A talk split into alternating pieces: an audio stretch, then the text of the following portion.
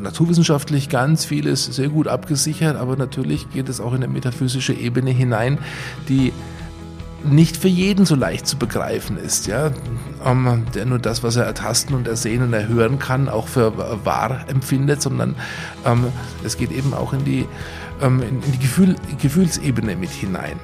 Beim Riesling wird es so sein, dass wir in den hitzigsten Lagen heutzutage langsam rausgehen und wir in die Seitentäler reingehen müssen.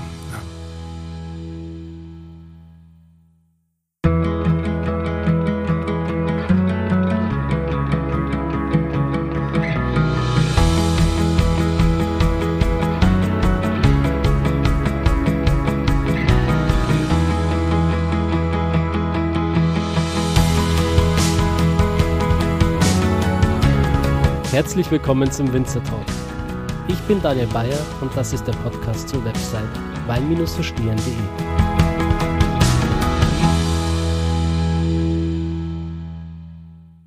Mein Name ist Ludwig Knoll. Bin seit 55 Jahren auf dieser Erde und ähm, die meiste Zeit habe ich hier im Weingut verbracht mit sehr viel Leidenschaft, mit sehr viel Intensität am Weingut am Stein. Das habe ich übernommen von meinem Vater und der wiederum von seinem, mittlerweile in der fünften Generation. Und wir sitzen direkt im Würzburger Stein. Das ist die Weinlage, die Würzburg im Norden umfasst. Würzburg ist ja so eine der wichtigsten Weinmetropolen hier in Deutschland.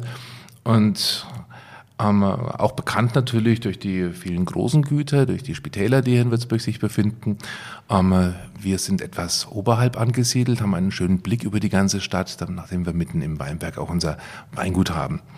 Wir arbeiten auf etwas über 40 Hektar, ähm, bewirtschaften alle Weinberge ja, seit mittlerweile 18 Jahren sind's ähm, biologisch. Seit, seit, seit 13 Jahren arbeiten wir biodynamisch und ähm, ja, sind hier ganz gut vernetzt in, äh, in, in Franken, haben mit vielen Kollegen ähm, auch viele schöne Dinge, schöne Projekte, die wir bearbeiten. Jetzt muss ich nachfragen, welche Projekte das sind.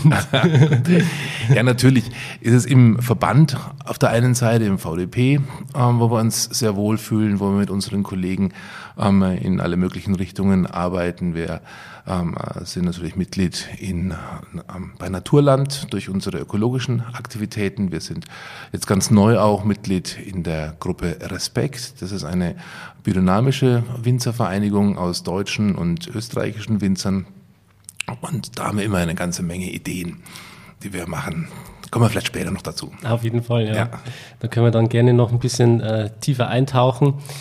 Dieses, dieses Weinbaugebiet Franken ist ja doch ein bisschen weitläufiger auch. Also ich habe es jetzt gemerkt, dass ich hergefahren bin. Letzte Woche habe ich knapp zwei Stunden gebraucht, jetzt waren es schon knapp zweieinhalb. Da war mhm. ich in Obervolkach beim Weingut Leipold.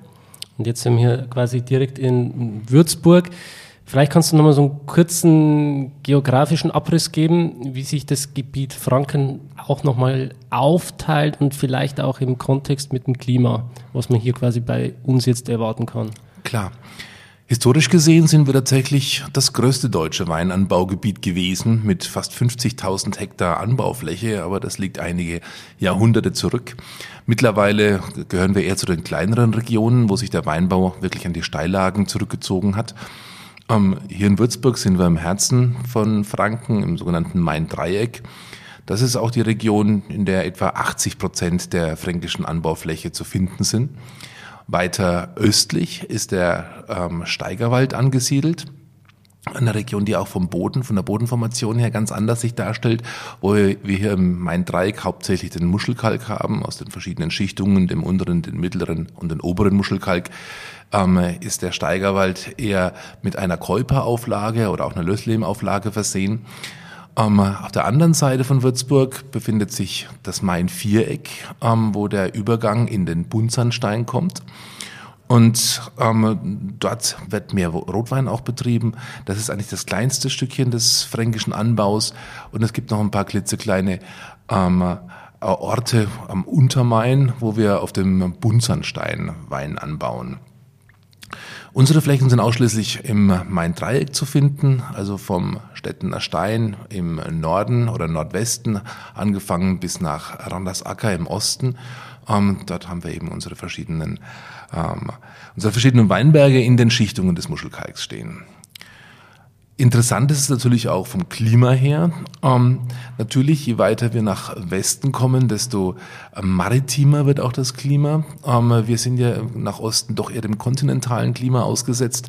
Deswegen ist Franken auch im Gegensatz zu den meisten anderen deutschen Anbaugebieten ähm, etwas kühler zumindest im Winter. Wir haben strengere Winter, wobei man jetzt eigentlich gar nicht mehr von den strengen Wintern reden muss. Sicherlich aber über die Maifröste müssen wir hier in Franken besonders reden. Ähm, wir haben aber auch heißere Sommer, heißere und trockenere Sommer. Deswegen ist unser eher aride, ähm, unser arides Klima ähm, doch etwas anders als von den meisten Rheinregionen. Und insofern unterscheiden sich auch die Rebsorten. Hier bei uns wird in erster Linie mal der Silvaner. Er steht im Fokus, sind zwar auch nur ich glaube 25 Prozent ungefähr der Anbaufläche, die in Franken bestockt sind, aber damit ist es, hat er die größte ähm, Ausbreitung von allen ähm, anderen Regionen. Also Silvaner ist die Hauptrebsorte und ist auch unser Flaggschiff der Riesling hat hier natürlich auch Fuß gefasst, aber erst in den letzten 30 Jahren wird er hier auch deutlich mehr angebaut, wo wir auch hier spüren, dass die Klimaerwärmung angekommen ist.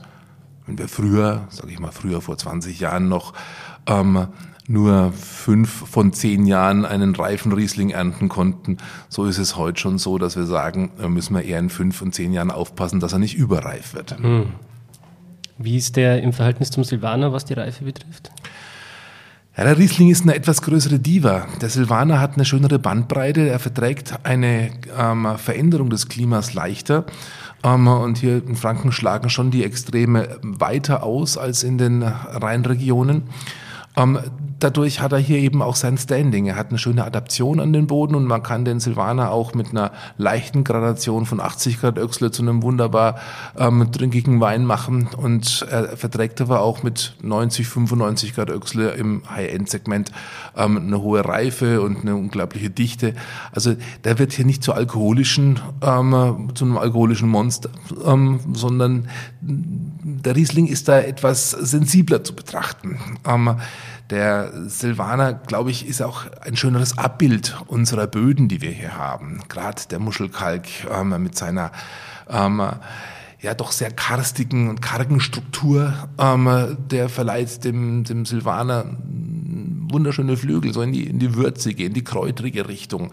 Und dieses strahlende, ähm, präzise Riesling, die Riesling-Komponente, die man von den Rheinregionen gewohnt ist, die kriegen wir hier nicht in der Intensität hin. Aber natürlich Körper, ja, Körper und ähm, Kraft, die kann der Riesling ja auch zeigen. Mhm. Der Silvaner, man verbindet es automatisch, wenn man daran denkt, eigentlich mit Franken. Aber es war trotzdem so, dass die Rebsorte früher auch äh, in anderen Weinbaugebieten trotzdem öfters angebaut wurde, oder? Weißt du das so ein bisschen aus dem geschichtlichen Kontext, wie das war? Na klar, also Silvaner ist jetzt eine, eine Rebsorte, die nicht immer hier vorhanden war. Sie kam wahrscheinlich über den Weg aus Transsilvanien. ähm, ja, tatsächlich, das, deswegen auch der Name. Ähm, kam sie also über Österreich ähm, hier nach, nach Deutschland und hat sich in ganz Deutschland verbreitet, war eines der wichtigsten Rebsorten in ganz Deutschland. Mittlerweile hat der Silvaner sich aus den einzelnen Regionen etwas zurückgezogen. Also Franken ist die einzige Region, wo der Silvaner noch am Wachsen ist.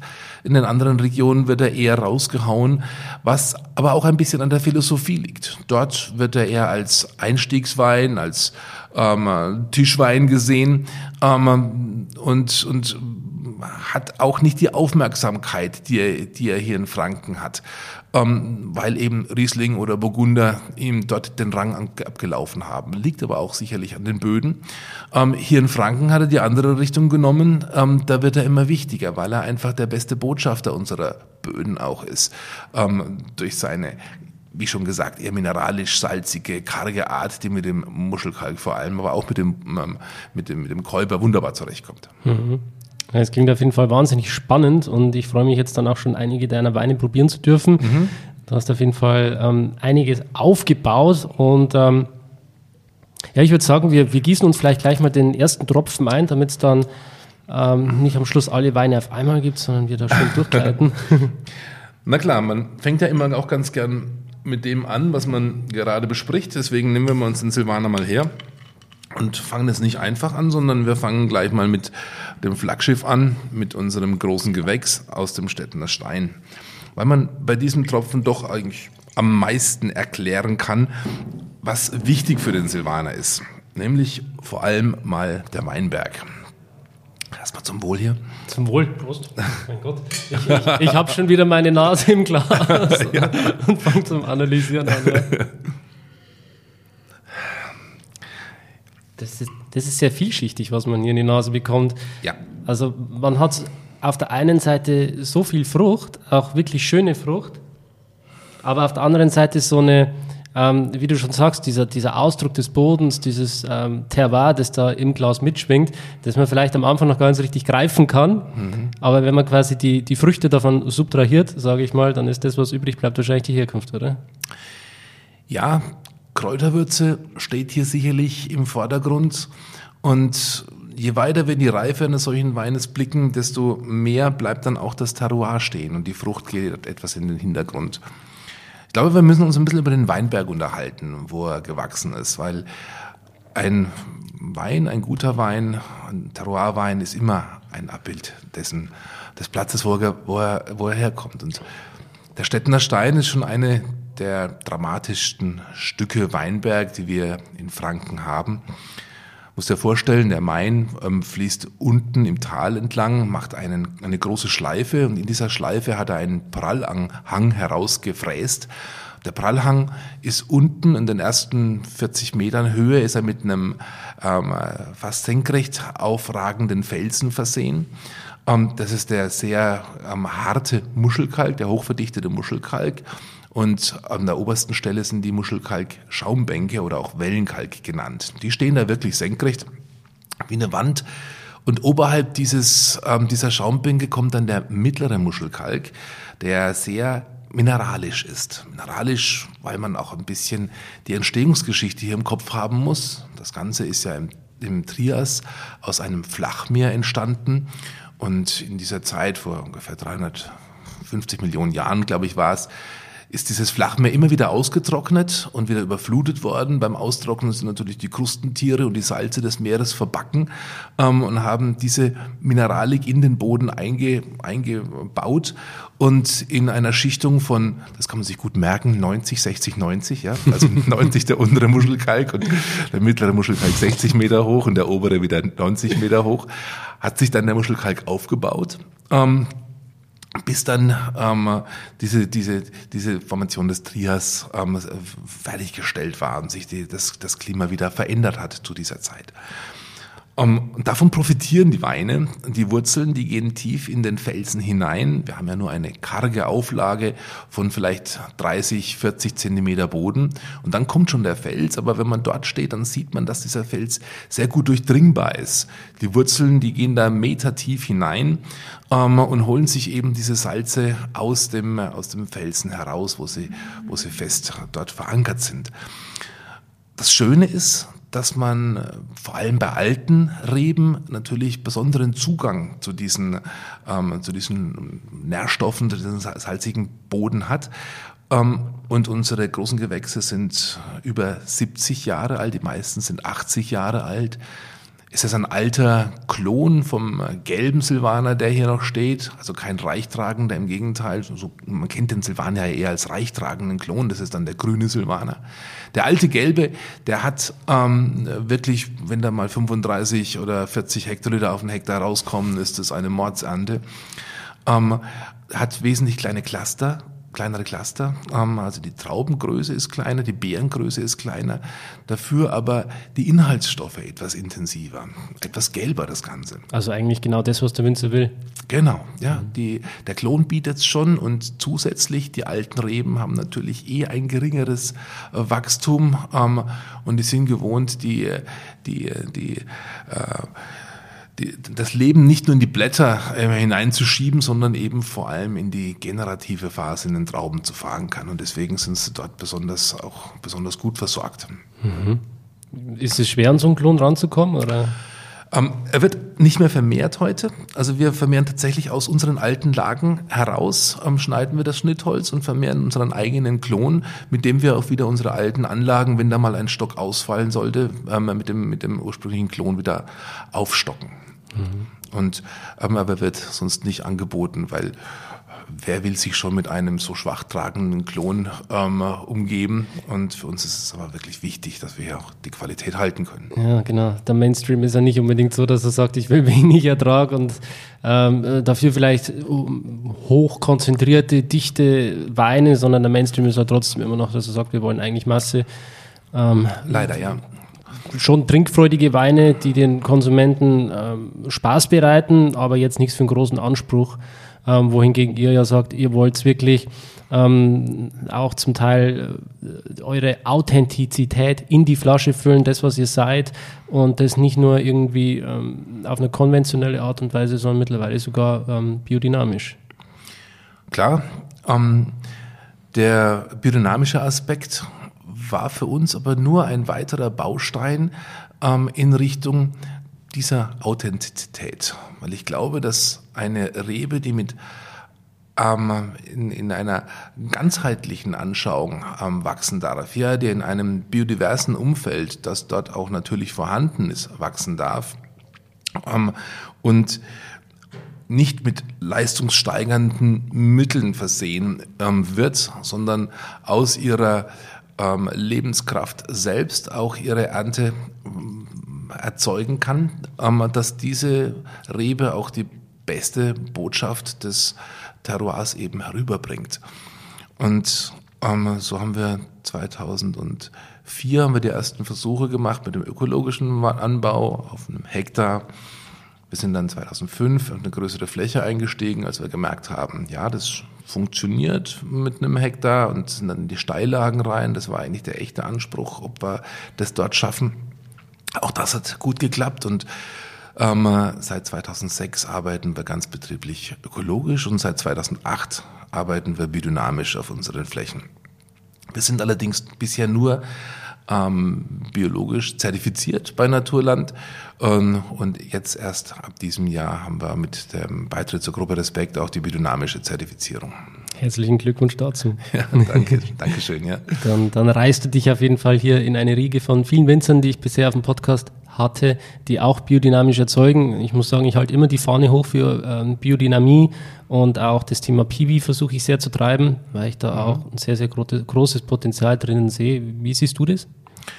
Piwis natürlich nutzen wir ähm, im Basisbereich ähm, super gerne. Wir haben Cabernet Blanc, wir haben Sauvignac gepflanzt, wir haben Pinotin gepflanzt ähm, all die Reben, die äh, wirklich auch was taugen, wo die uns die weinbauliche Bewirtschaftung einfacher machen. Und ich denke schon, dass wir ähm, durch eine weitere Züchtung hier auch in eine entsprechende Reifefähigkeit von den Reben hineinkommen. Das haben sie leider im Moment noch nicht. Also da stehen sie Silvaner und Riesling und Co.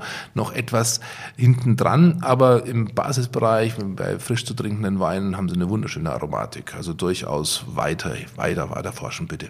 Was, was ja eigentlich auch die Masse äh, ausmacht, dieser Basisbereich. Na klar, ja. Was natürlich da einen großen Impact auf die Umwelt hat. Also ich sage auch immer so, Piwi wird wahrscheinlich niemals die großen Burgunder dieser Welt ersetzen können. Aber wenn man davon, sagt, äh, davon ausgeht, dass vielleicht 90, 95 Prozent der Weine dafür gedacht sind, sofort getrunken zu werden, auch für den breiten Markt sind, warum sollte man das dann nicht mit Piwi machen? Ja, vielleicht steigen wir mal hier ein bisschen in die Wissenschaft ein. Ja?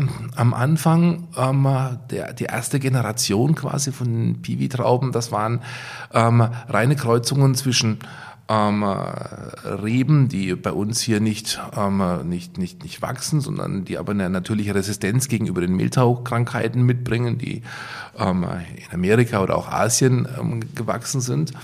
Und ähm, also um diese Resistenz, Resistenz einzukreuzen. Leider hat man natürlich auch mit der Resistenz auch ähm, andere Dinge mit eingekreuzt. Das war ja jetzt keine, keine Gentechnik, die hier eingesetzt, ist ja keine Gentechnik eingesetzt, sondern das sind immer wieder Versuche, Try and Error, ähm, was kommt da Gutes raus. Und manche Stöcke haben sich gezeigt, dass sie gute weinbauliche Fähigkeiten haben, dann aber im geschmacklichen eher Mittelmaß sind und einige waren im geschmacklichen tauglich.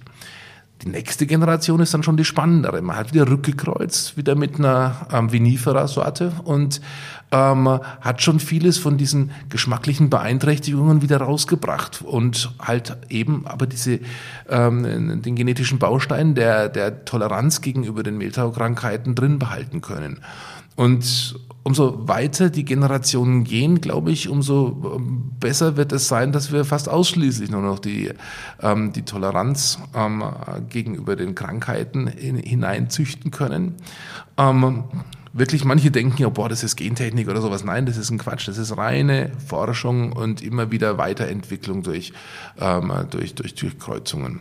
Ja. Also das, das dauert noch eine Weile, aber ich denke, hier werden wir auch irgendwann so weit sein, dass wir große Weine machen können aus diesen neuen Sorten, die mhm. lange lagern. Ja, ich, ich, durfte schon in den Genuss eines großen Weins kommen, meiner Meinung nach. Mhm. Ähm, Satin Noir vom Weingut Gala. Ja, das ist eine tolle Rebsorte auch, ja. Das ist auch eine der zweiten Generation oder ich glaube sogar schon dritte Generation, ja. Weil dem Blattner war ja sehr aktiv. Also da halte ich gerne meine Fahne hoch. Dafür kann jeder gerne mal probieren, diesen Wein, wenn er wissen möchte, was zum Beispiel äh, in Sachen Rotwein möglich ist bei Piwi. Also der mhm. Wein ist auch äh, immer wieder prämiert und sehr hoch äh, gewertet. Das macht echt Spaß. Ja. Ähm, ist also ein Baustein, wo es sicherlich weitergehen soll, aber bleiben wir noch bei unseren Leisten. Und ich weiß nicht, ob du den Wein nochmal hm. noch mal am Gaumen hattest. Jetzt. Ich, ich habe ihn auch runtergeschluckt, obwohl ich fahrlos. Und das heißt immer einiges bei mir. Also äh, das, das ist ja ein Wein, ähm, der, der weit über 90 Punkte geht auf jeden Fall. Ähm, ich weiß jetzt nicht, welcher Jahrgang das ist, aber er ist schon, schon sehr zugänglich, finde ich. Ja, ähm, es ist 19. Ähm, das ist unser aktueller Jahrgang, den wir haben. Die großen Gewächse halten wir immer etwas länger zurück, ähm, sodass wir erst nach zwei Jahren dann auch damit kommen. Und Punkte, ja, Punkte. Natürlich haben verschiedene Weine immer verschiedene Punkte. Parker hat, glaube ich, 94 auf diesen Wein ähm, gesetzt, aber ich finde es viel wichtiger, dass wir unseren eigenen Gaumen ähm, ernst nehmen, ja. Und dass man eben so Vorurteile, Silvaner, der kann ja irgendwie ähm, gar nicht im Reigen der großen Weine dieser Welt stehen, auch mal über Bord werfen und sagen, hallo, Silvaner hat wahnsinnig viel Potenzial. Ähm, sicherlich die Lage, die wir besprochen haben, sicherlich kommt dann auch die, die Art und Weise der Vinifikation dazu. Hier haben wir, ähm, wir arbeiten ganz, ganz sachte mit dem Schwefel hier nur, also wirklich an der untersten Grenze. Ähm, Teile des Weines, die auf der Maische vergoren sind, ähm, haben nie Schwefel gesehen.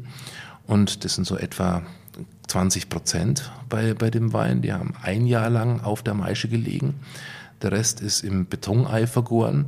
Auch das eine sehr spannende Maßnahme, wo einfach die Hefe sehr, sehr lange ähm, in inniger Verbindung mit dem Wein steht, also sehr lange in Schwebe bleibt.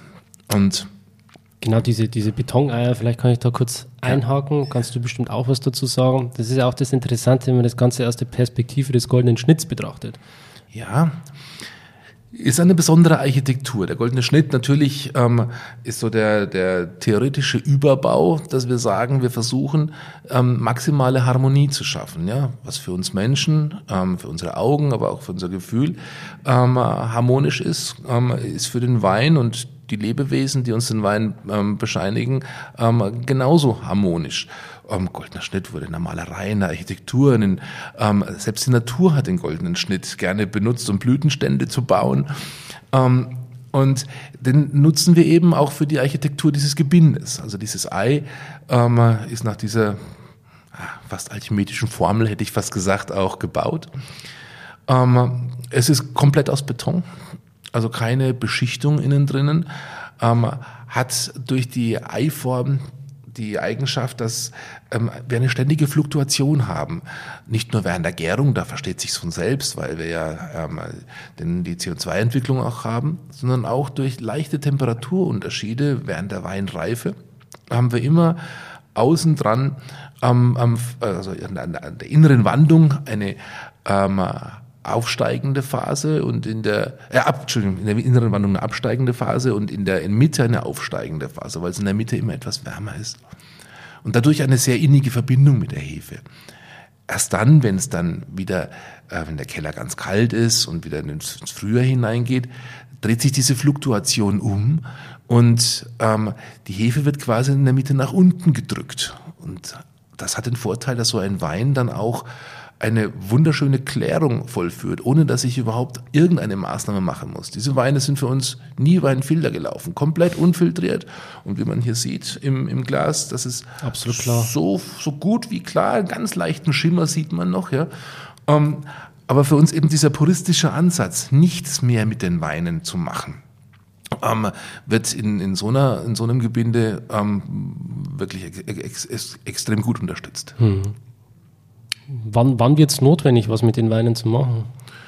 Große Weine musst du nie, da musst du nie irgendwas machen. Also da ist, wenn ich eine Notwendigkeit habe, einzugreifen bei den Weinen, glaube ich, äh, dann, dann ist der Weg zum großen Wein schon unterbrochen. Große Weine wachsen von ganz alleine. Natürlich im Weinberg ist schon viel Arbeit damit verbunden. Ja, jede Traube im richtigen Licht, ähm, ähm, die Anzahl an Blättern, der Boden, die ähm, wir besuchen unsere Reben da sehr, sehr häufig, die großen Sachen. Aber im Keller, da lassen wir die Finger davon. Genau.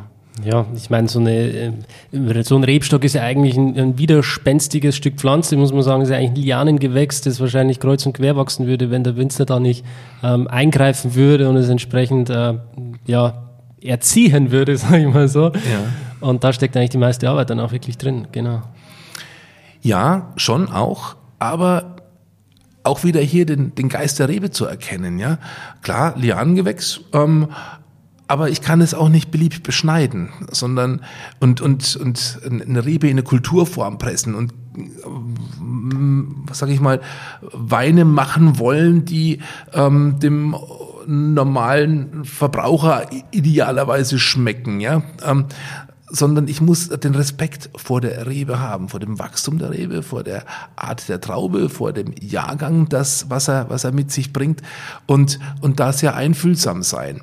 Dazu gehört ein sanfter Rebschnitt, ja, der, der äh, als Grundlage dient, um, um, der Rebe, um die Rebe nicht zu sehr in, in ihre ähm, Kulturform zu bringen.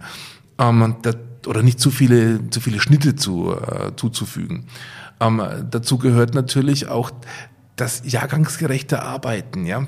Ähm, wie soll ich sagen, wenn ich immer die gleiche Menge und Traube haben will, dann bewässere ich entsprechend, dann äh, mache ich meine Kulturmaßnahmen immer gleich. Aber wenn wir das Jahr 2021 hier nehmen, mit seiner doch sehr feuchten Witterung, einem, einem sehr hohen ähm, Mehltaurisiko und es vergleichen mit 2019, dem Wein, den wir gerade im Glas haben, dann sind das komplett unterschiedliche Maßnahmen, die ich im Weinberg machen muss. Das stimmt, ja. Ähm, Franken an sich ist aber ein sehr trockenes Weinbaugebiet, oder? Zumindest, zumindest was den Regen betrifft, ja. Ansonsten sind wir ganz feuchtfröhlich. Darauf stoße ich mit dir an. Ja. Beziehungsweise, wir könnten mal den äh, nächsten Wein gleich ins Glas fließen lassen. Ich bin schon mhm. gespannt. Ja, wir gehen jetzt mal, ähm, wir bleiben beim Silvaner mhm. und gehen in die Jahrgangstiefe. Ich habe jetzt mal einen Wein mitgebracht. 2009, hm. also einige Jährchen alt. Und ähm, das ist tatsächlich der Vorgänger von unserem großen Gewächs. Am Stettener Stein machen wir erst seit 2012 die großen Gewächse. Ähm, vorher hieß der Wein Winz. Mein Sohnemann steht hier Pate für den Namen. Und um einfach nur mal die Reifefähigkeit dieses Weines anzusprechen. Ja, weil viele sagen ja, Silvaner und Reife, boah, das geht nicht. Ich glaube, dass wir hier erst auch die wirkliche Spannung erkennen. Ja. Da, da hat man so leicht grüne Reflexe auch im Glas, oder bilde ich mir das gerade ein? Ja, das ist schon ein bisschen die Reife, klar. Ja. Also grün, ja, das. das ich, ich, ich schaue gerade, ob irgendwas reflektiert, wo die Farbe herkommen könnte, aber. Es ist eher so eine Gold, ähm, so ein Goldfarben, ähm, grün, ja. Wir haben, vielleicht liegt es einfach an den Fenstern hier außenrum, dass die, dass die etwas grün eingefärbt sind, ja.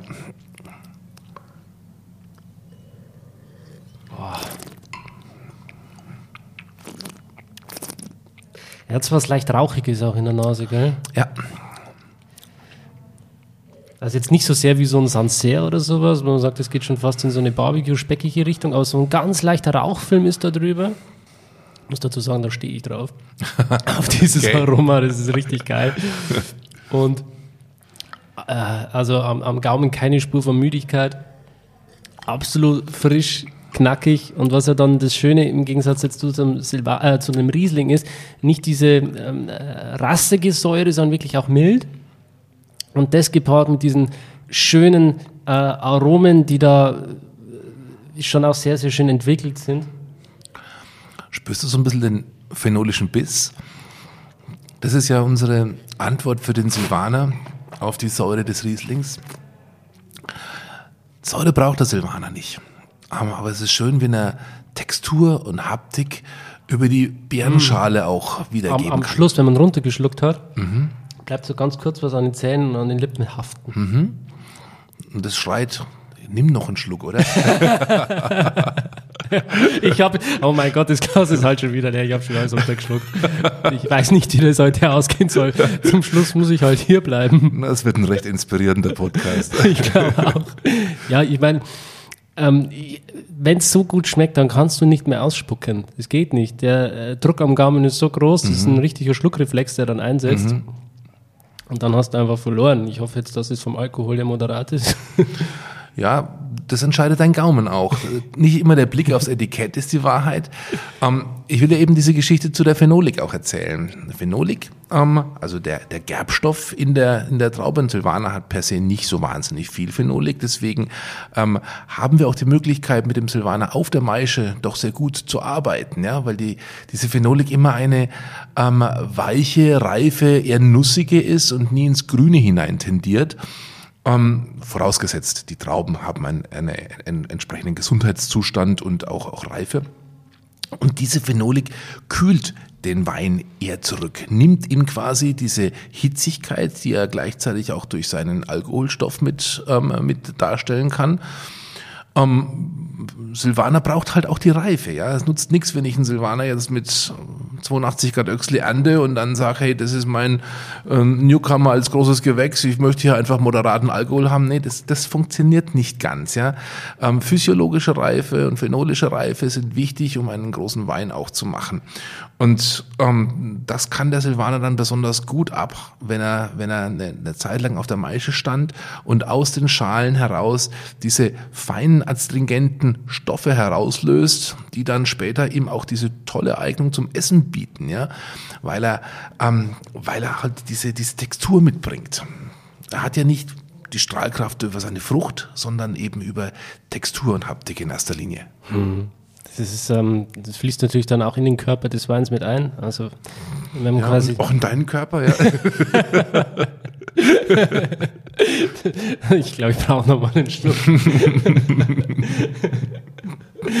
ich, ich trinke das jetzt. Gut. es ist so gut. Ja, Jahrgang 2009. Ja. Ähm, äh, auch vom Etikett hat sich einiges getan. Ja, wie man sieht, das war damals noch sehr golden. Heute sind wir etwas schlichter. Ähm, ich liebe ja die Weingüter, die über 100 Jahre ihr gleiches Etikett behalten, muss ich ehrlich sagen, die, die das Standing auch haben. Und ähm, bei uns machen, wir machen uns doch sehr viele Gedanken auch über die Entwicklung vom Weingut und wir sind jetzt der, keins von den ganz alten Traditionsweingütern, sondern eher in den letzten zehn Jahren auch in, in einen ähm, bekannteren ähm, Reigen aufgestiegen und ich hoffe, dass unser jetziges Etikett dann auch 100 Jahre lang mal halten wird. Da ist auch dein Fingerabdruck drauf auf dem jetzigen. Ja. Auf dem alten noch nicht, gell? Nee. Doch, hier Doch, oben. Ja, hier da oben, ja. Ja, das ist ganz ehrlich, unser Grafiker hat meinen Fingerabdruck ganz schön verkleinern müssen, sonst hätte er kein Etikett mehr machen müssen. Aber ist eine schöne Signet ist eine schöne Idee auf jeden Fall. Sehr ja, einzigartig. Ja, so ja. wie eure Weine dann wahrscheinlich auch. Das ist wahrscheinlich der Gedanke dahinter, oder? Individualität finde ich maximal wichtig. Alles, was weg vom Mainstream geht und hin zur Authentizität, das hast du vorhin benannt, das Wort, oder ich sage auch eher Individualität, ähm, Individualität vom Rebstock über die Fläche, die wir machen, über den Prozess im, des Ausbaus im Weinkeller, bis hin zum Kunden, der ihn ähm, als, als, der, der als, als individuelle Person bei uns sehr wichtig genommen wird.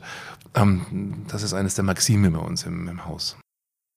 Tatsächlich ist es ja so, dass wir Menschen oftmals komplett zur Selbstüberschätzung neigen und das, was uns umgibt, die Natur, die uns umgibt, ähm, ähm, eher nun so, so, so, ein maschineller Ansatz ist. Ja, wir ähm, wissen der Schöpfung ähm, oberstes Ziel ähm, und alles darunter müssen wir versuchen, eher technokratisch zu lösen. Die Biodynamik geht einen ganz anderen Ansatz, dass er alles, ähm, dass, dass, dass das Leben mal im Mittelpunkt steht. Ja, dass natürlich der Mensch ähm, ähm, im, in dem anthroposophischen Ansatz von, von Steiner der, der Mittler ist, ja, aber alles außenrum ist der ähm, ein, ein sehr stark zu respektierendes Leben. Und nicht nur die Tiere, die sich bewegen, sondern genauso die Pflanzen, das geht bis ins Gesteinsreich hinein, ja, wo man für sehr viele Lebenskräfte auch, auch findet.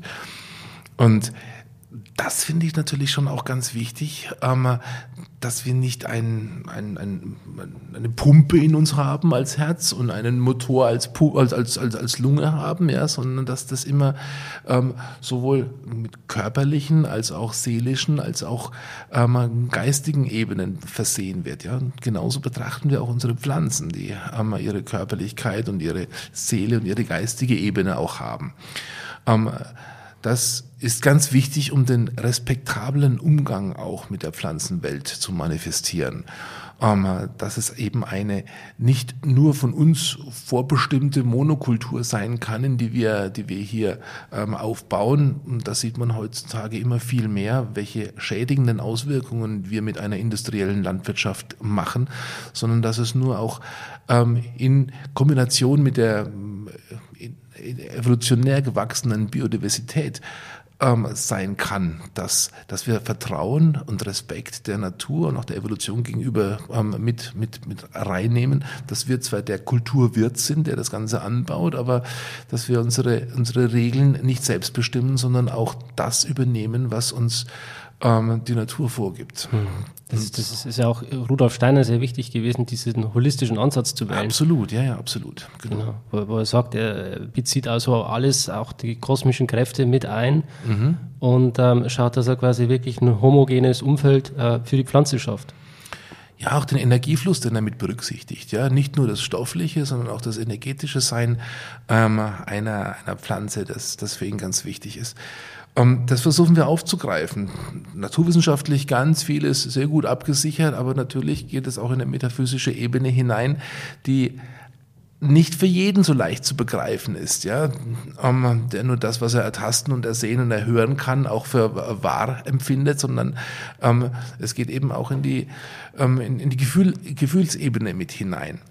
Um, ähm, und es ist ganz wichtig, wie fühle ich mich im Weinberg? Ja, ähm, habe ich ein, fühle ich mich eins mit meinem Weinberg? Ähm, oder habe ich Angst, dass ich eine Allergie bekomme, weil wieder irgendein Pflanzenschutzmittel ausgebracht wurde, das mir die Industrie empfohlen hat? Ähm, wenn ich auf dem, ähm, auf dem Weinbergsboden sitze und eine Vielfalt an, an Insekten, an, an, Tieren um mich ähm, herum sehe, habe ich Angst davor, dass das irgendwie unhygienisch ist? Oder finde ich das klasse, dass wir hier ein Miteinander haben, dass ähm, dass Nützlinge und Schädlinge in einer ausgewogenen Einheit zusammenleben können. Ja, das habe ich den Respekt eben davor, dass die Biodiversität uns viele unserer hausgemachten menschlichen Probleme in der Monokultur wieder lösen kann. Glücklicherweise haben wir ja jetzt äh, einige Ansätze, die ähm, neben der Klimaveränderung, ähm, die wir alle spüren, auch über Artenschutz und ähm, über ähm, Biodiversität uns wirklich viel zum, zum Nachdenken bringen und das nicht nur ein paar verrückte Bios sind, die hier ähm, versuchen, was zu verändern, sondern dass es ein gesellschaftliches, ähm, eine gesellschaftliche Erkenntnis wird. Hm.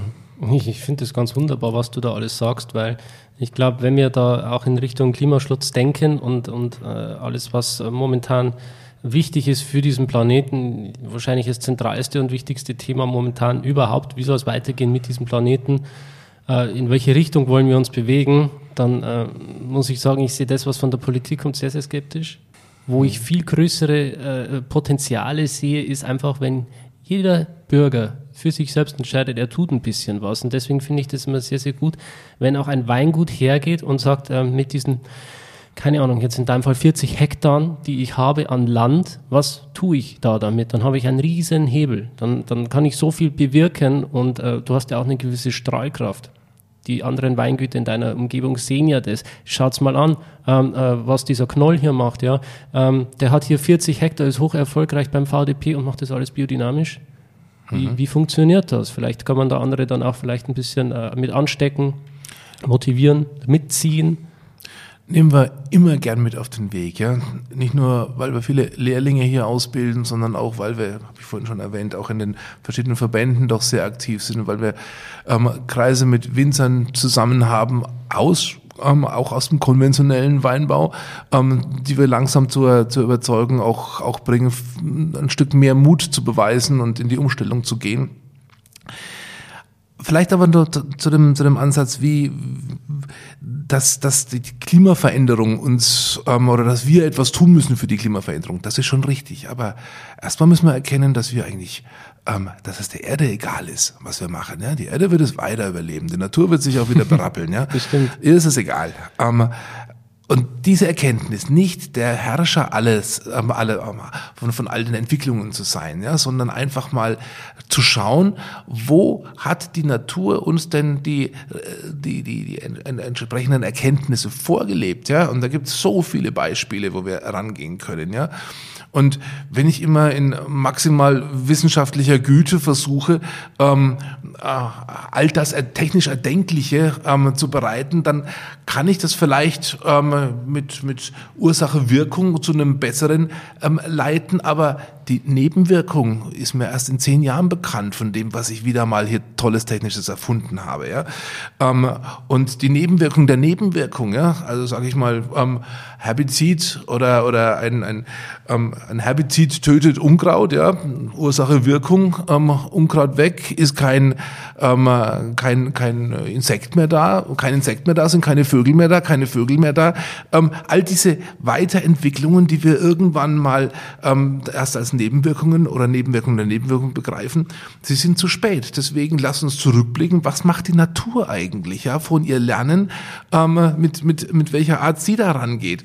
Und das ist schon mal eines der grundlegenden Ansätze vom ökologischen Arbeiten, nur die Dinge zu nutzen, die auch in der Natur vorkommen, ja, also keine menschgemachten, ähm, industriell erzeugten Präparate ähm, zu nutzen, auch wenn sie viel, vielfach geprüft sind, sondern wirklich nur natürliche Mechanismen Mechanismen zu nehmen.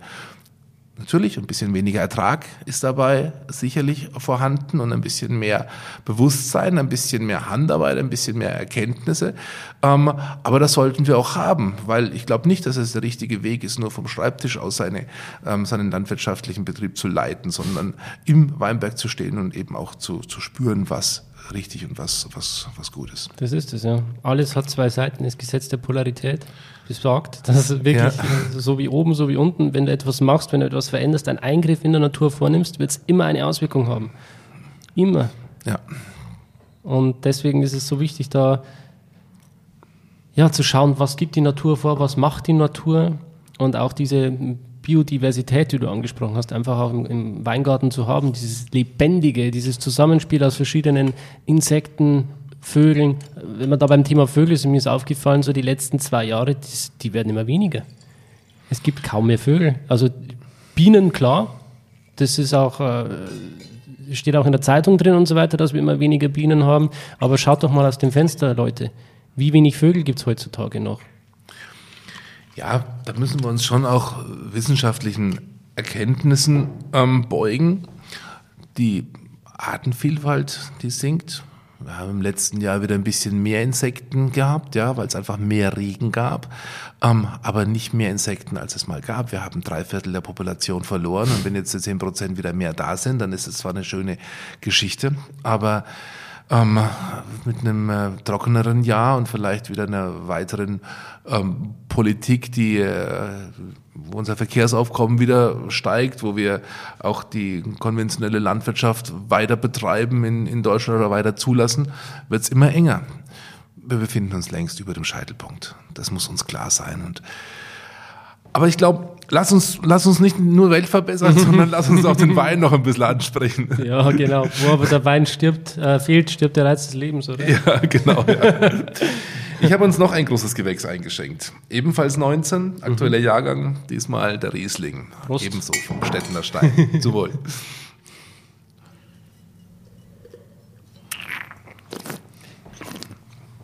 Glaubst du, es macht einen Unterschied, ob man das Glas mit der linken oder rechten Hand hält beim Verkosten? Ich glaube, es ist relativ egal, weil dein Ausgießer steht so weit weg von dir, dass du es eh trinkst.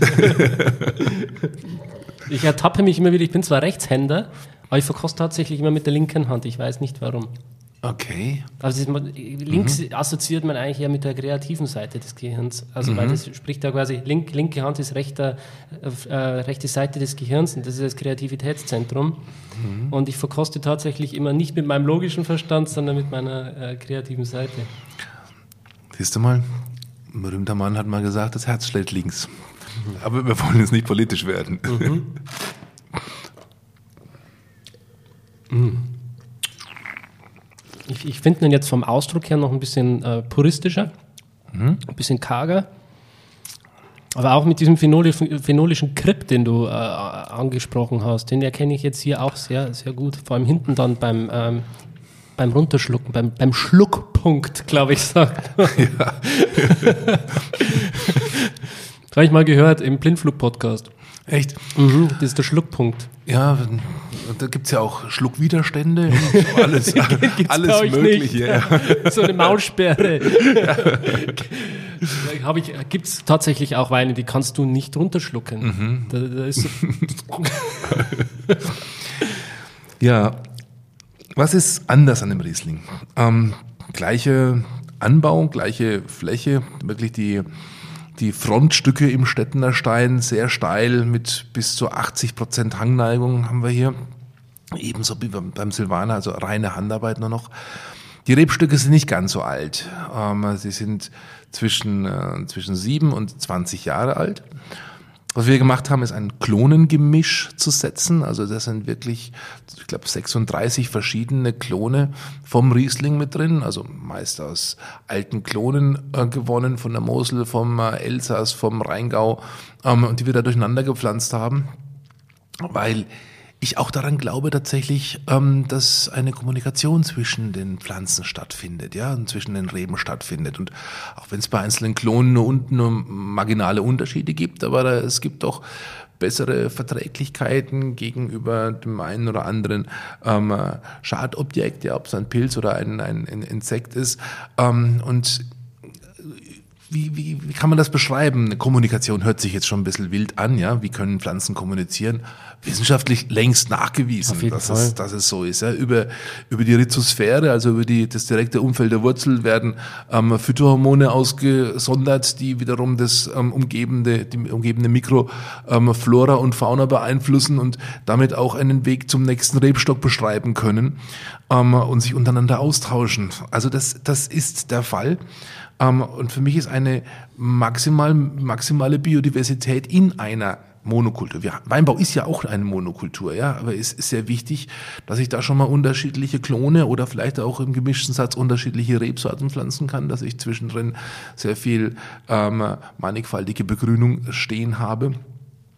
Und damit ist es auch wieder äh, eine Frage der, der Gesundheit in einer Anlage. Sie kann leichter gesund. Ich muss keinen Pflanzenschutz oder wenig Pflanzenschutz einsetzen. Hm. Ist natürlich auch interessant, wenn du 36 verschiedene Klone hast, dann ähm, kann es vielleicht sein, dass ein Klon die Antwort hat auf ein Problem und diese Information mhm. an andere Klone weitergibt und durch diese Kommunikation dann quasi das ausgleicht. Ja, das zumindest auf lange Sicht hinweg gesehen ist das, ist das möglich. Weiterhin ähm, ist der Wein jetzt äh, auch im Betonei ausgebaut und was hier dazu kommt, ist noch eine weitere Dimension des, des Holzfasses. Also wir haben so etwa 10% neues Holzfass dabei, sowohl Tonneau. Der, der hat auch diese leicht rauchige Note in der Nase. Das ist aber auch der Stettner Stein, ja. Ist, das ist, ist, ist ja, so diese, das ist, das Stettner Stein lässt sich immer wieder ähm, blind herausschmecken, ja. Dies, dieses Terroir, das ist wirklich einzigartig. Diese Salzigkeit gepaart mit dieser leichten Rauchnote ähm, hat eine ungeheure Wiedererkennung. Es macht auch ungeheuer viel Spaß. Ein sehr, sehr feiner Wein. Mhm. Wow. Wo, wo, liegt man da preislich ähm, für so ein GG bei euch? 45 Euro. Ja. ja. natürlich fließt da die ganze Handarbeit mit ein. Naja, wenn man 5% mehr Qualität noch oben drauf packen will, dann braucht man 100% mehr Arbeit. Und in dieser Gleichung sind wir irgendwo beim großen Gewächs halt mit einem, mit einem maximalen Einsatz im Weinberg versehen. Und der Preis ist eine Wertschätzung des Weines. Ähm, wird ja nicht jetzt so kalkuliert, dass man die Kosten und ähm, ähm auf, aufrechnet, sondern ist ja für uns auch etwas, wo wir sagen, das, das ist unser, unsere Visitenkarte. Da wenn, wollen wir auch. Wenn du jetzt diesen, äh, also ich setze mir jetzt die Brille des Kunden auf, ja, er beschließt jetzt diese äh, Flasche zu kaufen, dieses GG für 45 Euro, vielleicht auch als besonderes Geschenk für einen guten Freund oder Familie. Wann würdest du sagen, ist der optimale Trinkzeitpunkt für diesen Wein? Gib ihm sicherlich fünf Jahre, ähm, gerne auch zehn Jahre. Wir haben in der letzten Vertikale ähm, Natürlich nicht nur große Gewächse, die haben wir erst seit 2012 gemacht, ähm, aber wenn man den Winz dazu nimmt, auch 20 Jahre, wunderbare Reifefähigkeit. Darüber hinaus muss man ein bisschen aufpassen, hängt es vom Jahrgang ab. Es sind gar nicht immer die hitzigen Jahrgänge, die als große ähm, Jahrgänge beschrieben werden, die die besten sind, sondern manchmal sind es auch eher die kühleren Jahrgänge, die ähm, fantastisch gut sind dann nach, nach einigen Dekaden. Mhm. Ja manchmal, wenn die Jahre dann doch zu heiß sind, dann geht es vielleicht doch in eine zu reife Frucht dann auch irgendwann rein genau. beim Reifeprozess. Überreife, das ist dann nicht mehr so gut. Genau. Aber da haben wir gelernt, ähm, da mussten wir auch ein paar Lehrstunden genießen. Ähm, ich glaube, das geht allen Winzern in Deutschland so, weil diese Klimaerwärmung sich halt so radikal schnell ähm, äh, gerade für den Weinbau bemerkbar gemacht hat. Muss ich überlegen, vor 20 Jahren haben wir unsere Weinernte um über vier Wochen früher, äh, eine Stunde später begonnen, als wir es heute machen, ja. Das sind, wenn man nur die Vegetationszeit sieht, sind es 20 Prozent ähm, schneller, ähm, dass wir, dass wir in die Weinernte gehen, ja. 20 Prozent schneller das Wachstum. Das ist unglaublich. Ähm, Waren die Weine dann früher besser? Weil sie länger Zeit hatten, Nährstoffe zu tanken und äh, alles auszubilden? Theoretisch. Also, also ich meine, die, die Möglichkeiten heute einen Wein zu bereiten sind natürlich besser als früher. Aber wie zum Beispiel das Traummaterial dann trotzdem? Ich sag mal, wenn man die allerhitzigsten Lagen hernimmt, die sind nicht mehr die, die haben nicht mehr die höchste Bonitätsstufe, weil die Trauben halt dann oft schon im August gelesen werden müssen und dann nicht mehr die volle Vegetationszeit ähm, ausreifen können. Ja, da muss man tatsächlich ein bisschen aufpassen, dass manches, was vor 50 Jahren noch Gesetz war an besten Weinlagen, heute ähm, nicht mehr unbedingt der Fall sein muss. Ja. Wir sind mit dem Stettner Stein in der, in der Nähe des Spessarts und damit ähm, im, im nördlichsten Eck von, von Franken.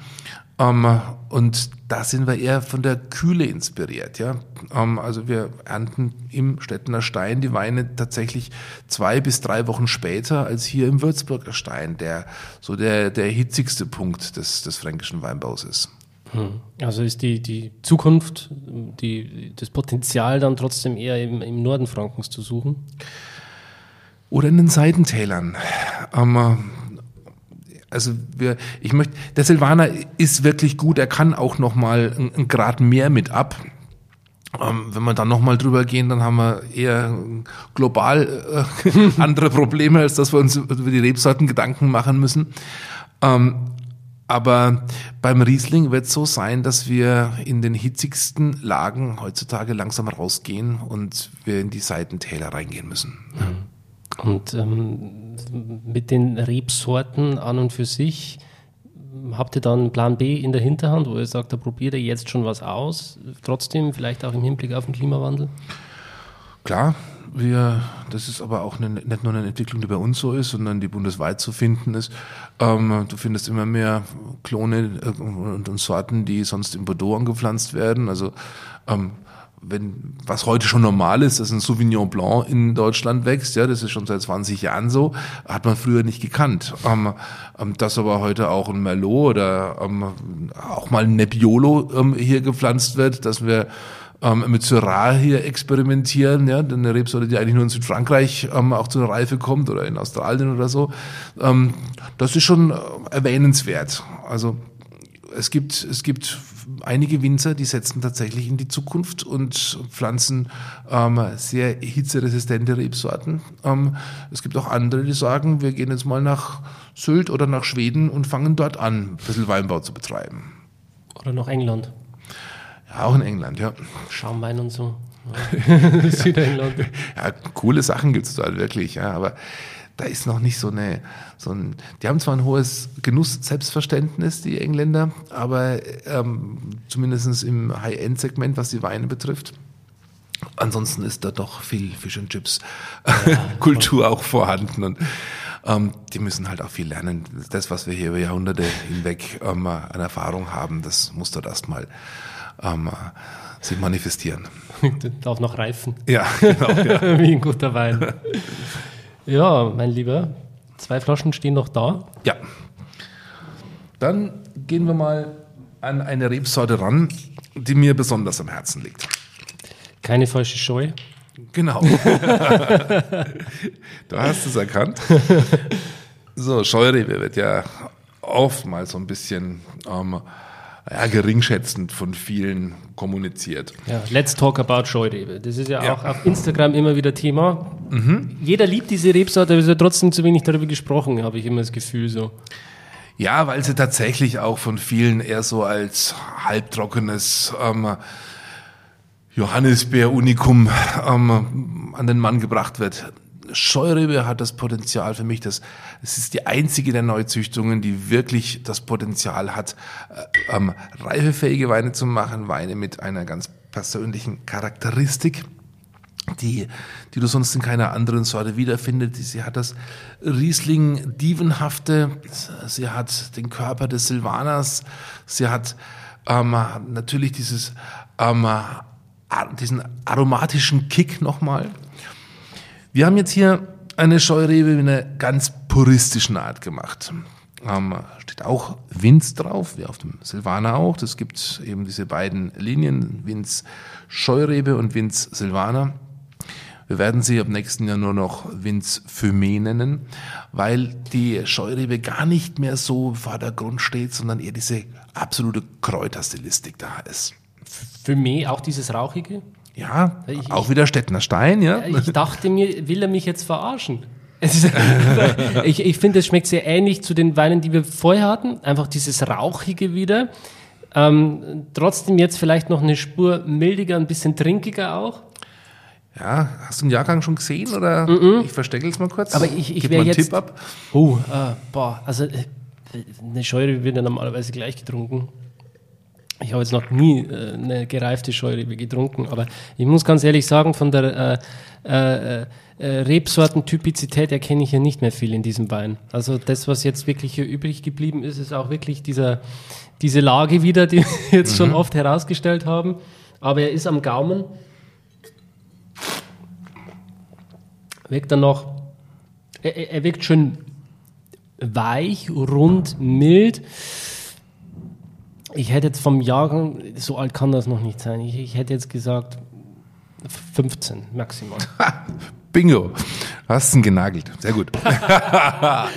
ja. ja. Ähm, es ist, hat immer noch diese Frische, ja, und das finde ich auch schön. Das ist, das kann eigentlich nur der Riesling, aber die Scheu kann es im Unisono nachmachen.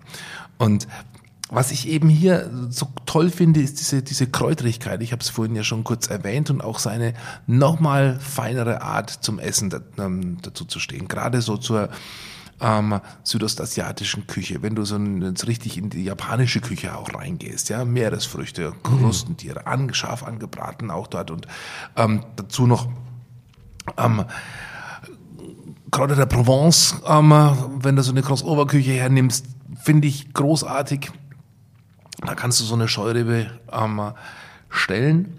Sie ist, glaube ich, auch der bei den Sommeliers bei uns der beliebteste Wein, ähm, die in den High-End-Restaurants. Ähm, du brauchst eine Ansprache dazu, weil keiner freiwillig eine Scheurebe von der Karte bestellt. ja, wie, wie überzeuge ich jemanden davon, eine Scheurebe zu trinken, statt äh, einen Silvaner? Einfach einschenken. und, und schon bestellst du sie nach. Ja. Genau, einfach probieren. Mhm.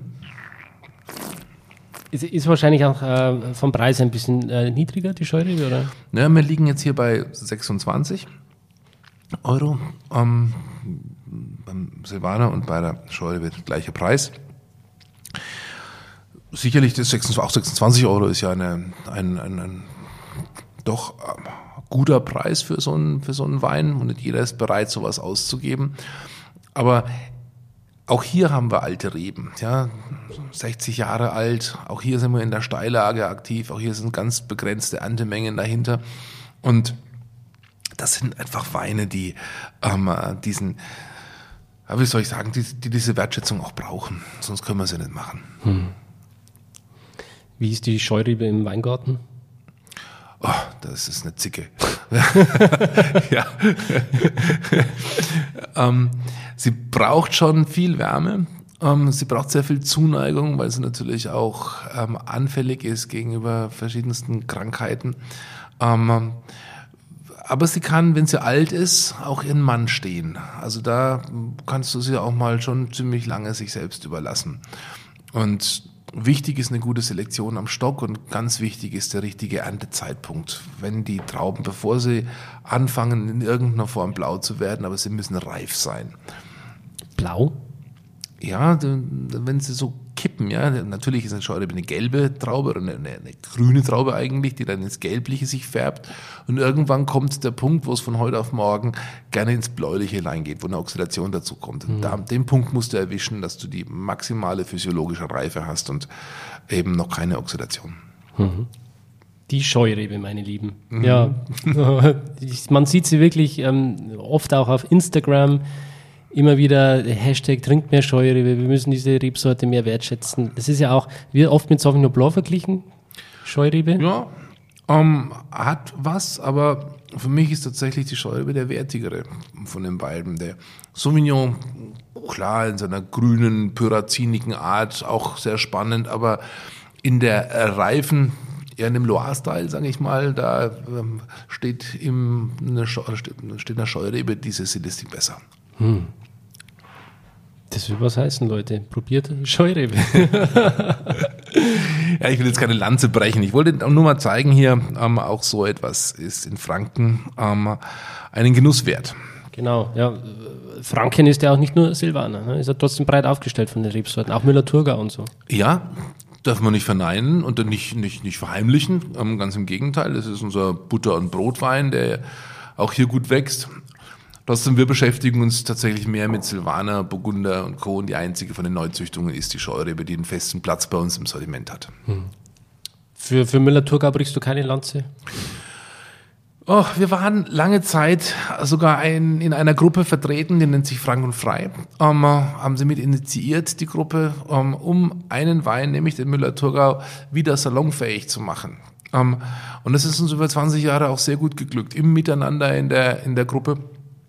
Mittlerweile sind wir da ein bisschen rausgewachsen, sage ich mal, ähm, haben da sehr viel Herzblut auch eingebracht ähm, und mit, mit vielen Kollegen, auch so heute den bestbewertetsten Kollegen aus, aus, aus Franken da zusammen in dieser Gruppe, die Müller-Thurgau-Lanze gebrochen.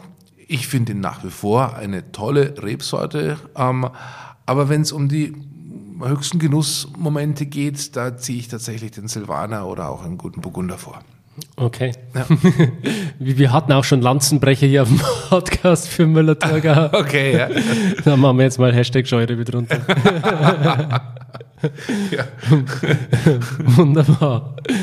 Ja, ich äh, nehme noch mal einen Schluck Wasser, um äh, meinen Alkoholwert ein bisschen auszugleichen. Mhm. Wollen wir noch einen letzten oder? Ja, gerne. Den hätte ich noch.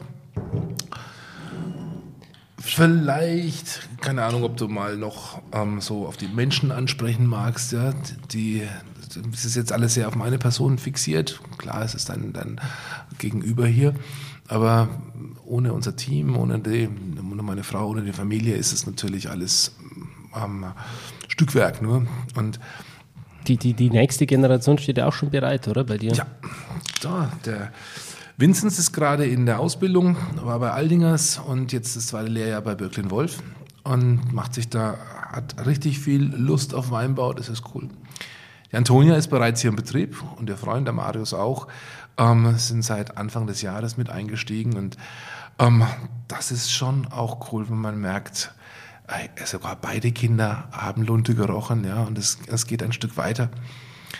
Was wir an Entscheidungen machen als Winzer, das ist ja nicht, nichts Kurzfristiges. Wenn wir heute einen neuen Weinberg anlegen, dann äh, uns eine Rebsorte überlegen, um, wie der da drauf soll, dann müssen wir erstmal vier Jahre warten, bis, der, bis die Pflanze den ersten Ertrag bringt und dann weitere, sag mal, fünf Jahre warten, bis mal die erste Traube auch in einem, in einem Lagensortiment unterzubringen ist und dann vielleicht noch mal weitere zehn Jahre, bis wir mal von dem großen Wein sprechen können aus diesen, aus diesen Weinbergen. Also das ist generationsübergreifend ähm, zu denken. Und wenn wir hier nicht die Perspektive hätten, ähm, dass auch das ein Stück weit von den Kindern weiterverfolgt wird, wir haben ja jetzt schon auch fünf Generationen dabei und dass die Kinder diese Tradition weitertragen, dass sie sicherlich auch immer wieder Innovationsgeist haben, aber dann würdest du nicht die Kraft haben, auch so langfristige Entscheidungen fällen zu können. Hm.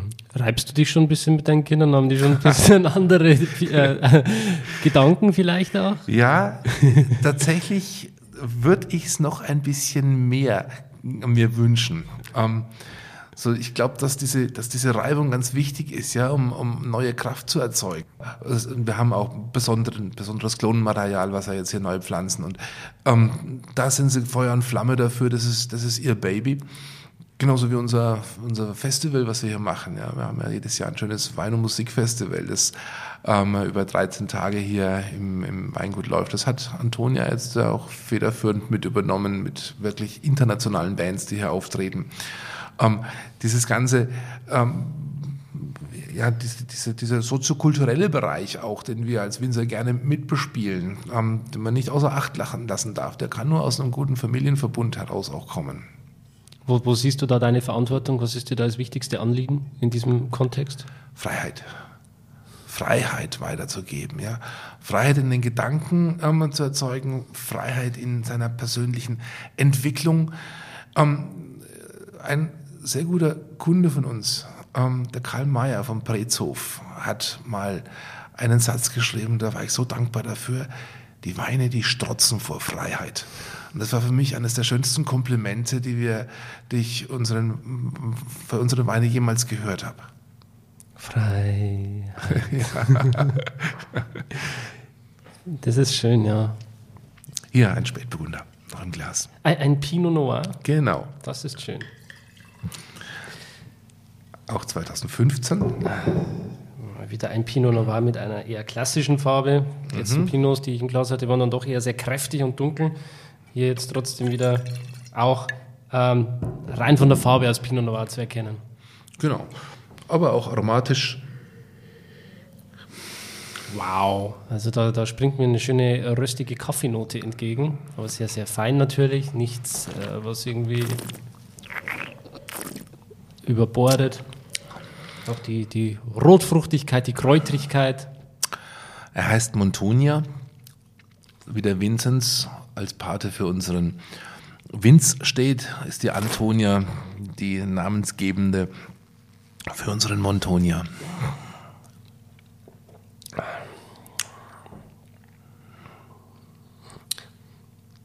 Die, ja, Franken kann auch Spätburgunder. Muss man immer wieder sagen. Mhm. Zwar nicht viel, aber wenn wir es machen, dann gescheit. Mit Anspruch.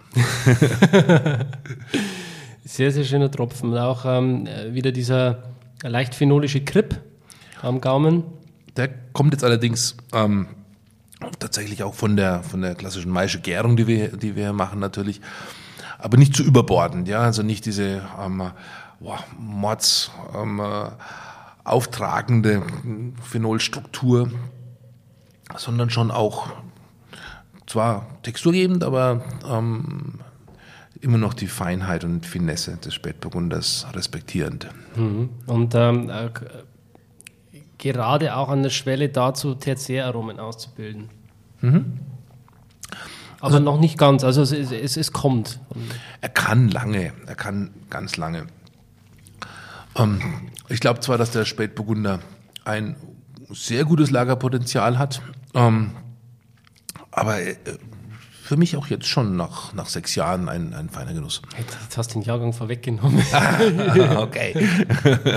ja, also ich hätte ihn jetzt noch nicht super alt geschätzt, ganz mhm. ehrlich, ja, weil äh, es ist gerade so, finde ich, zwischen Frucht und Tertiär, so, es, es, es wandelt sich langsam. Ich denke, der braucht jetzt noch ein, zwei Jahre, bis er diesen äh, Sprung macht.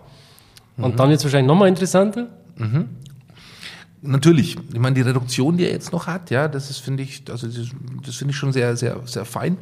Ähm, ich mag das wahnsinnig gern, dieses leichte Popcorn, das man hier am Gaumen hat und ähm, das hält er aber auch. Ja, die Reduktion, die hat sich jetzt nicht verbissen in den letzten Jahren und da wird sie ja auch weiterhin Bestand haben. Insofern ähm, hat er schon ein langes Potenzial. Mhm. Ist äh, äh Spätburgunder die einzige Rotweinsorte mit äh, ja potenziellen Franken. Ja. ja, wir haben auch keine andere, die wir, die wir ernsthaft anbauen. Und keine Domina. Oh, ja, klein, kleines Stückchen haben wir auch, ja, aber das geht dann in die rote Wonne bei uns oder wir machen Rosé draus. Ähm, also als Rotwein ist wirklich für mich nur der Spätburgunder ernst zu nehmen. Klar, vielleicht ein bisschen Frühburgunder so als ähm, Spielart, aber nicht nichts, was wir ähm, für die, für die Burgunder, äh, für die, für die Bordeaux Blends, ja, da sind wir dann doch noch zu kühl, ähm, um das dauerhaft auch wirklich ähm, zum großen Kino werden zu lassen. Da ist ähm, Rheinhessen oder die Pfalz noch mal ein bisschen hitziger. Die können das schon besser, da müssen wir, glaube ich, noch ein paar Jahre warten. Oder hoffentlich kommt das dann mal auch gar nicht. Vielleicht können wir auch doch mal eine Bremse in irgendeiner Form gemeinsam erwirken, was das Klima betrifft. Ähm, für mich ist es schon noch der Spätburgunder, der hier, den wir weiter verfolgen. Wunderbar. Vielleicht dann in zehn Jahren mal Cabernet, wer weiß. Ja, wir machen weiß. Das ist, wir haben auch nur ach, 6% Spätburgunder, ja. Und die weißen Sorten sind es für, für uns, die wichtig sind. Und Chardonnay. Chardonnay haben wir auch, ja. Mit Potenzial, also mit Blick auf die Zukunft oder jetzt schon gute Sachen auch? Jetzt schon gute Sachen auch, ja. ja. Also bei uns im Sektgrundwein ist ähm, Chardonnay verankert. Das ist für mich die, die genialste Sorte für, ein, für einen Sektgrundwein. Obwohl wir auch einen schönen Silvaner machen, die ja gar nicht so weit auseinander liegen, ja. Der Silvaner und der Chardonnay. Wenn du in den, bei den großen Sachen, ähm, Veltliner Chardonnay und Silvaner in eine Reihe stellst, ja, dann tust du dir schwer, sie blind auseinanderzukriegen. Ja. In der Basis sicherlich, aber bei den, bei den großen Sachen nicht so einfach. Ja, Chardonnay ist halt auch geil, geil. Also ja. Das, da kann man tolle Sachen draus machen. Ja, wir haben tatsächlich die letzten Jahre, was wir gepflanzt haben, ist fast die Hälfte Chardonnay. Ja, mhm. das ist schon eine, zukunftsträchtige Sorte auch, wo ihr äh, weiter ja. Gas gibt. Unbedingt, unbedingt. Also nicht nur im Sektgrundweinbereich, sondern auch ähm, dann im, im High-End-Segment. Mit, mit Barrique und allem. Also, ja, na klar. Ja. ja. Aber wahrscheinlich nicht so äh, diesen äh, alten kalifornischen Stil mit vollgeholzt, sondern sehr elegant wahrscheinlich auch ausgebaut, burgundisch, oder? Wow. Ähm, es ist eine Spielwiese. Und was wir von Holz nehmen, da wir haben einen wahnsinnig guten Kellermeister, der Dominik, der ähm, glaube ich, jede Tonnellerie dieser Welt kennt und jede Toastung und jedes, jede Holzart, die dort ver verwandt wird, ähm, akribisch am Gaumen herausschmecken kann. Und da ist es auch immer eine Kombination aus den verschiedenen Hölzern, Herkünften und Toastings, äh, die einen Wein dann letztendlich perfekt machen. Also das ist nie eine einzelne, eine einzelne Richtung, die man geht überhaupt ist es ganz wichtig, im Team die richtigen Menschen dabei zu haben, ja, die die Philosophie, die ähm, in der Familie vorgelebt wird oder, oder gespürt wird, dann auch mitgehen, die, die auch rechts und links ähm, sie mit Beiträgen versehen und noch ein bisschen anheizen. Ähm, nur in einem guten Team, und da haben wir, da sind wir wahnsinnig froh um unsere, unsere Mitarbeiter, ähm, bis hin zum, zum Lehrling runter, der, der auch immer genau deswegen auch hierher kommt, um das zu spüren, ja, dieses, dieses Feuer zu spüren. Ähm, und nur so geht es dann auch. wir sind jetzt gleich am Ende des, des Podcasts. Wir haben jetzt trotzdem schon sehr, sehr viele Minuten kurzweiligen Podcast aufgenommen. Also für mich fühlt es sich so an, als wäre die Zeit irgendwie weggeflossen. Im Flug, ja. Ja, aber Im Flug. sehr, sehr schönes Gespräch und ich äh, könnte auch ewig mit dir weiter plaudern. Ähm, aber vielleicht zum Abschluss nochmal ähm, eine etwas persönlichere Frage auch. Mhm. Mich würde mal interessieren, wenn du jetzt nicht gerade fränkische Weine probierst, äh, wofür denn sonst dein Herz so schlägt. Ich bin komplett, komplett offen. Klar öffnen wir viele Burgunder hier. Um, unsere Kinder haben so ein bisschen das Heft in die Hand genommen was die, was die Weinöffnungen betrifft, ist es ein ganz nettes Spiel. Wir haben jedes Mal, wenn bei uns eine Flasche geöffnet wird, wird sie blind äh, verkostet. Und wir verkosten nie die eigenen Weine, sondern immer Weine von Kollegen. Am Anfang waren wir doch auf Deutschland fixiert, aber mittlerweile ist es wirklich weltweit. Antonia und Marius, wir waren in Südafrika, sie haben beim Julian Huber war der ähm, war der Marius jetzt kürzlich zum Praktikum und die Antonia war bei Salweis. Insofern stehen da viele Burgunder, ähm, nicht nur Weine, nicht nur Spätburgunder und, und, und Chardonnay, sondern auch Weine aus dem Burgund immer wieder unterm, unterm Tuch, unterm verschlossenen Tuch, wenn wir dann auflösen. Das macht wahnsinnig viel Spaß. Also die, der, der, der Zug hin zum Burgundischen liegt auch bei uns sehr nahe. Ähm, wo wir uns etwas gelöst haben, sind so die Überseeweine, die ähm, nicht mehr so häufig auf den Tisch kommen, weil es halt, auch da gab es Veränderungen, aber was auch ganz neu dabei ist, sind wirklich ähm, ein paar französische Entwicklungen, gerade aus dem Jura, was sich da tut, ja, was sich dort biodynamisch auch tut, was die Naturweinszene betrifft, ja, unglaublich spannend. Das sind neue Dimensionen, die die Weinwelt auf sich aus, sich auftut. Und wir haben einen diesen, dieser Weine ähm, gemacht. Er nennt sich bei uns Down to Earth. Ähm, wirklich so auch als Verbeugung vor der Erde. Der liegt ein Jahr lang auf der Maische. Ähm, und da haben wir schon auch gemerkt, hoppla, die Weinwelt hat noch sehr viele Perspektiven, die, die sich öffnen können.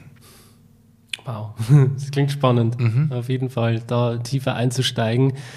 Gerade ins Jura habe ich jetzt tatsächlich noch nicht so viel getrunken von. Ja, da gibt es tolle, tolle Entwicklungen. Ähm, vor allem, wie gesagt, die Naturweinszene. Mhm. Aber auch in Slowenien, auch in, äh, in Venetien ähm, tut sich vieles. Ähm, österreichische Weine liebe ich auch. Da, da waren die Kollegen, gerade die Respektkollegen ähm, in Österreich sind hier ähm, Vorreiter gewesen um was den, was den Naturweinanbau betrifft, ja. Nicht nur die maischigen, vergorenen Weißen, ähm, sondern auch die Petnuts, die, die da äh, rauskommen.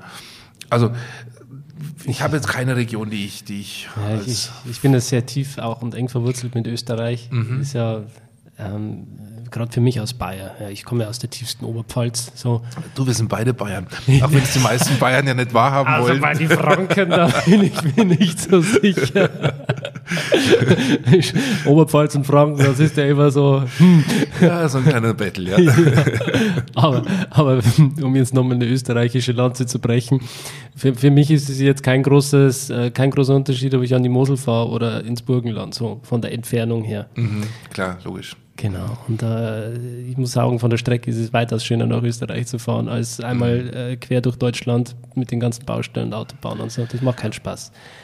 Und was die Winzer für ein tolles Selbstverständnis mitbringen in Österreich, oder? Wie selbstbewusst sie sich und ihre Weine auch wieder darstellen. Ähm, die hatten ja eine lange, also vor vielen, vielen Jahren eine große Krise und da sind sie einfach doch wie Phönix wieder auferstanden. Das, das finde ich klasse. Glykol-Skandal, ja. 80er Jahre. Ja, den müssen wir jetzt nicht benennen, aber dass sie dann eben ganz neu angefangen haben, ja, dass auch ein ganzes Land ähm, doch sehr, sehr positiv den eigenen Weinen gegenübersteht. Ich glaube, also ich habe mal gehört, irgendwie 95 Prozent der Weine, die in Österreich getrunken werden, sind inländischer Herkunft. Hm. Da kann man in Deutschland von träumen. Ja, das ist auch interessant, wenn man so mit den Leuten aus Österreich spricht. Die, die sind sehr in ihrer eigenen Weinwelt auch äh, irgendwo mhm. befangen. So, wenn man dann ankommt mit deutschen Weinen, was, in Deutschland gibt es auch gute Weine? Oh, das wusste ich gar nicht. Die, die, trinken tatsächlich hauptsächlich ihre eigenen Sachen, wie die Schweizer halt auch, gell? Ja, klar. Ja, da gibt es viel Patriotismus. Ja, voll. Um, aber ja, wie gesagt, also mit Österreich verbinde mich sehr, sehr viel. Auch gerade wie ich diesen Podcast gestartet habe, damals 2018 äh, die Reise ging damals für mich auch in Österreich los. Ähm, im, im, am Neusiedler See ist es losgegangen mit äh, einem tollen Winzer aus der Kellergasse in, in Purbach am Neusiedler See, die ähm, auch im Leitergebirge quasi tolle Blaufränkisch machen. Dann ging es weiter, ein biodynamischer Kollege von dir, Ummatum, Frauenkirchen, mhm.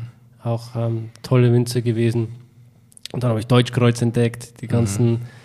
Winzer dort und mit ihren Flagship-Weinen, mit diesen äh, tollen Flagship-Cuvées, was die da machen, mhm. mit Blaufränkisch und wow, bis deppert. Das, da, super. Ja, und auch die Klassiker in der Wachau, also die darf man auch benennen hierbei. Ne? Wir haben ja unseren Namenskollege, der Emi, mit dem wir sehr eng befreundet sind zum ja. Beispiel. Das ist auch ein Freak, weil, auch wenn er jetzt nicht biodynamisch arbeitet, aber äh, ein, ein Freak, was den, was den Wein betrifft. Ich liebe es. Also da haben, haben die uns viel vor, vorgelebt auch. Das freut mich auch, dass der, dass, der, dass der Bezug auch eng geworden ist zu den österreichischen mhm. Kollegen. Ja, auch die Wachau, Traum. Also, mhm. Wir haben damals ein tolles Interview mit der Domäne auch aufgenommen, mit dem Heinz. Mhm. Sehr, sehr toller Mensch auch. Unfassbares Wissen, was der da unten alles macht, auch äh, für, den, für die ganze Wachau. Also, mhm. Äh, ja ein Weltkulturerbe da unten, hast du nicht gesehen, mhm. mit mhm. tollsten Lagen und mhm. geilen Weinen und das Ganze dann auch wirklich systematisch mit Smaragd, Federspiel und so weiter aufgegliedert. Macht richtig Spaß. Also, ja, ja, ja. Wir leben eigentlich in einer schönen Welt. Ja, das ist richtig und ich hoffe, wir können es ja auch weiter so gestalten, dass wir A, lebenswert darin leben können und B, immer noch genussfreudige Weine auch auf den Tisch bringen. So ist es. Ich danke dir für, die, für deine Zeit. Ja, gerne du. Das und, war wirklich ganz kurzweilig jetzt. Ja, cool. genau. Und äh, ja, wenn ihr Lust habt, auch mal die Weine äh, vom Weingut am Stein zu entdecken, dann äh, wo finden dich die Leute? Also können sie sich im Internet informieren oder kann man einfach vorbeischauen? Wie ist das? Klar, einfach Internet Weingut am Stein und in Würzburg. Wir sind wirklich vom Bahnhof, wenn man aussteigt, ähm, nur zehn Fußminuten entfernt. Einfach kurz in den Weinberg hoch hinter dem Bahnhof und man hat einen wunderschönen Blick von hier. Wir haben ein tolles Restaurant im Haus, auch mit einem Michelin-Stern äh, versehen. Ähm, man kann hier, ein, wir haben ein Gästehaus hier dabei. Man kann da auch einen kleinen Kurzurlaub draus machen. Das ist traumhaft. Und ja. dabei Würzburg entdecken. Absolut. Oder auch zu unserem Festival kommen im Juli. Das ist immer ein kleines Highlight. Wunderbar. In diesem Sinne. Macht's gut. Und bis Danke zum nächsten euch fürs Mal. Zuhören. Tschüss. Ciao.